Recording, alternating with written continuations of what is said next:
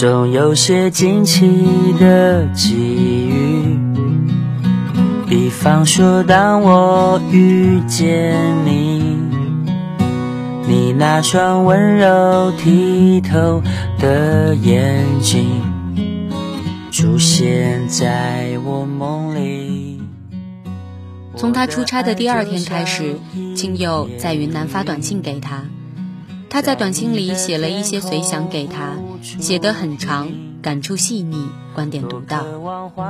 他曾经说过，年轻的时候也喜欢文学，写过诗歌，但崇光觉得他幸好成为了一个商人，没有成为文人。他接工作电话的时候，显示出思路清晰、果决的一面，这与他私下流露出来的一种孤芳自赏的气息。成为矛盾而又互相平衡的整体。一个人若想拥有在出世与入世之间回转自如的真实性情，该需要多么复杂艰难的提炼，大多数人都做不到。崇光觉得自己也没有做到，他始终还是出世的倾向超过了入世的意志，所以。他过得不好。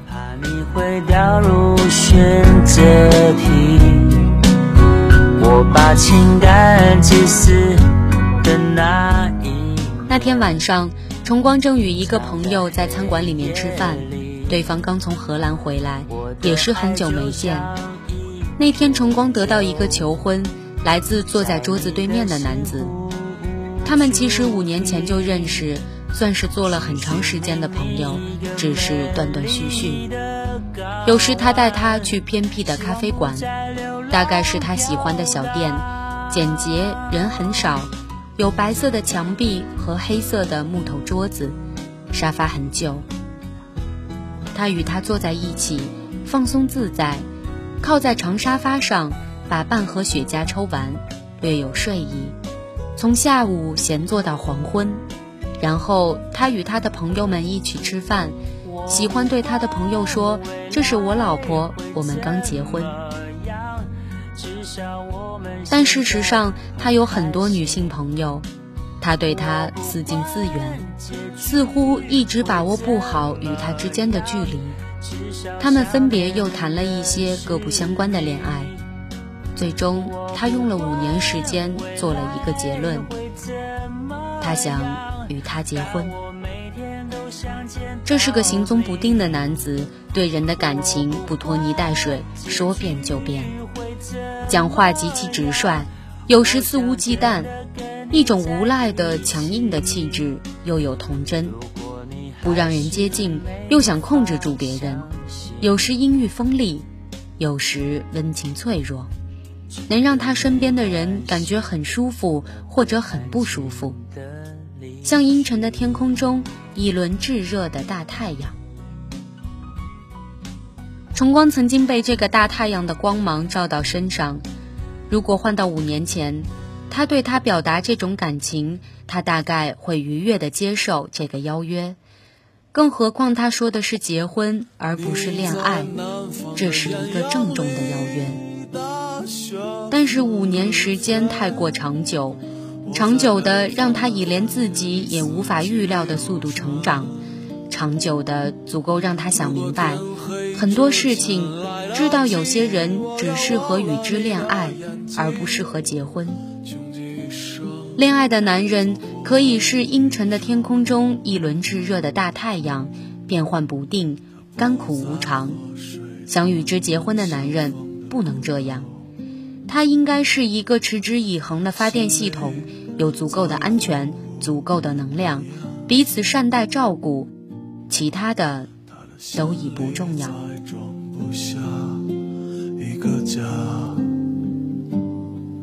做一个只对自己说谎的哑巴。他说你金贵细腻的伴侣，毕竟不能共存。这样的人需求多于付出。仿佛是天经地义的婴儿。崇光想，他没有力气了，终究抵不过年少时的强盛顽劣。被剐上千刀，也可以若无其事地起身走路。他已不能还像少女一样为恋爱闯祸。时间无多，不够原谅自己，不够让自己重新开始。他拒绝了这个求婚，他很想结婚，但彼此更明确的是，他知道自己需要一个怎样的婚姻。桂星曾经问他：“崇光，你需要一个怎样的男子？”崇光说：“要一个能帮我在院子里种树的男子。”与他一起种树种花，生养两三个孩子，晚上在庭院里摇着扇子闲话家常，对着月亮喝点酒，这样的生活一定会好过一些。桂清当时听完很不以为然，但他喜欢崇光，也是因为崇光毕竟还是个与其他人不同的女子。个性朴素，但身上总有一种唐突的气质。他觉得崇光的想法不现实，不，崇光心里想，这就是他最为实际的想法了。他的确只是想要一个干净的、可以种树的男子，而且觉得能够得到他。他打车回家，出租车穿梭在北京夜色中的高架桥上。崇光开窗，让大风吹着脸，手机再次发出短消息的声音，还是来自清幽。他说：“桂星说你想去山西，我可以开车送你一段，大概可以抽出七天的空闲，再带一个朋友与我们一同前往。”他很果决。崇光想，有自信的男人毕竟还是不同，但崇光的心里什么波澜也没有。他对不会有结果的事情，从不愿意有任何付出。他就是这样现实的人。他很欣赏青佑，觉得他可以是任何一个女子的归宿。但是以他的年龄和性情，明显是有家庭的人。他没有性情与男人玩婚外情的游戏，这一点上他是绝对保护自己的。他年少时叛逆。桀骜不驯，离家出走，独自走南闯北，已磨练出兽般的机警和强悍。生活没有给予他能够始终保持天真幼稚的机会，他有些唐突，但从不是浪漫的人。他重复阅读了几遍他的短信，想着该如何回复他，不回似乎也不礼貌，于是就只是简短的说：“谢谢你，望在云南顺利。”不过是客套的废话。他有一种难受的感觉，想呕吐却吐不出来，胸中有一种堵塞感，想哭却没有了液体，只是感觉很脆弱，却不知道这种脆弱来自何处。是因为拒绝了一次求婚，是因为喝了酒，是因为一个来自中年男子的短信。还是因为来自生活抵触的困境和无能为力。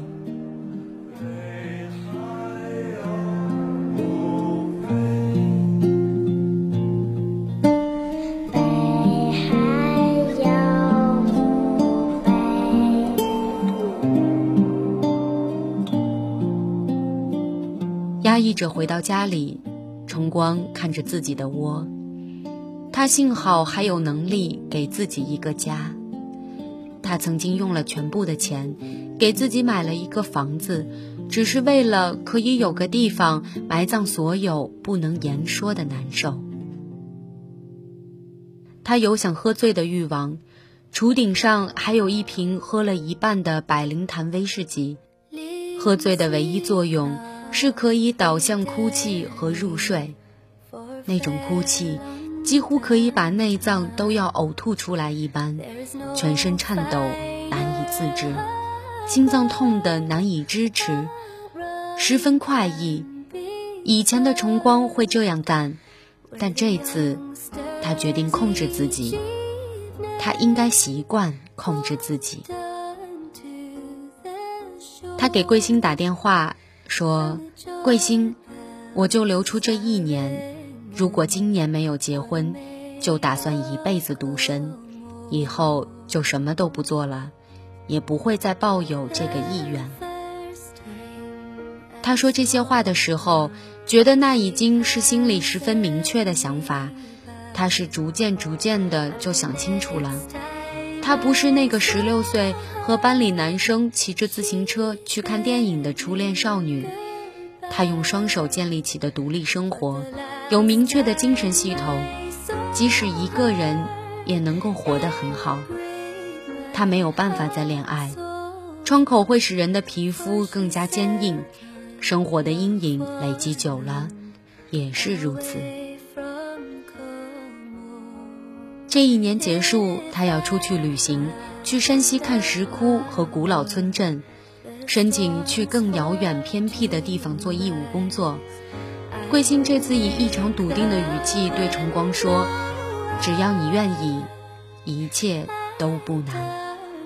你相信我，崇光。”人的婚姻是命中注定的，那个人会出现，只是早晚的事情。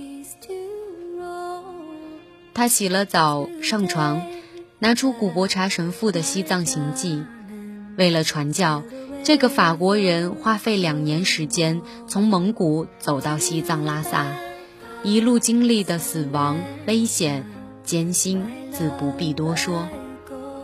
人的内心信仰的确可以带来最大程度的勇气和意志，以致身处的痛苦都变得渺小。读有趣的书，就仿佛是与有趣的作者对谈，只可惜不能向他发问，只能听他自说自话。崇光很快忘记自己的小小挣扎，他的台灯没有关掉，手里拿着书，就在床上。睡了过去。这里是 FM 八十摄氏度，属于你我之间共同美好的短暂时光。感谢您关注《月堂记》，我是楚晓，我们下期再见。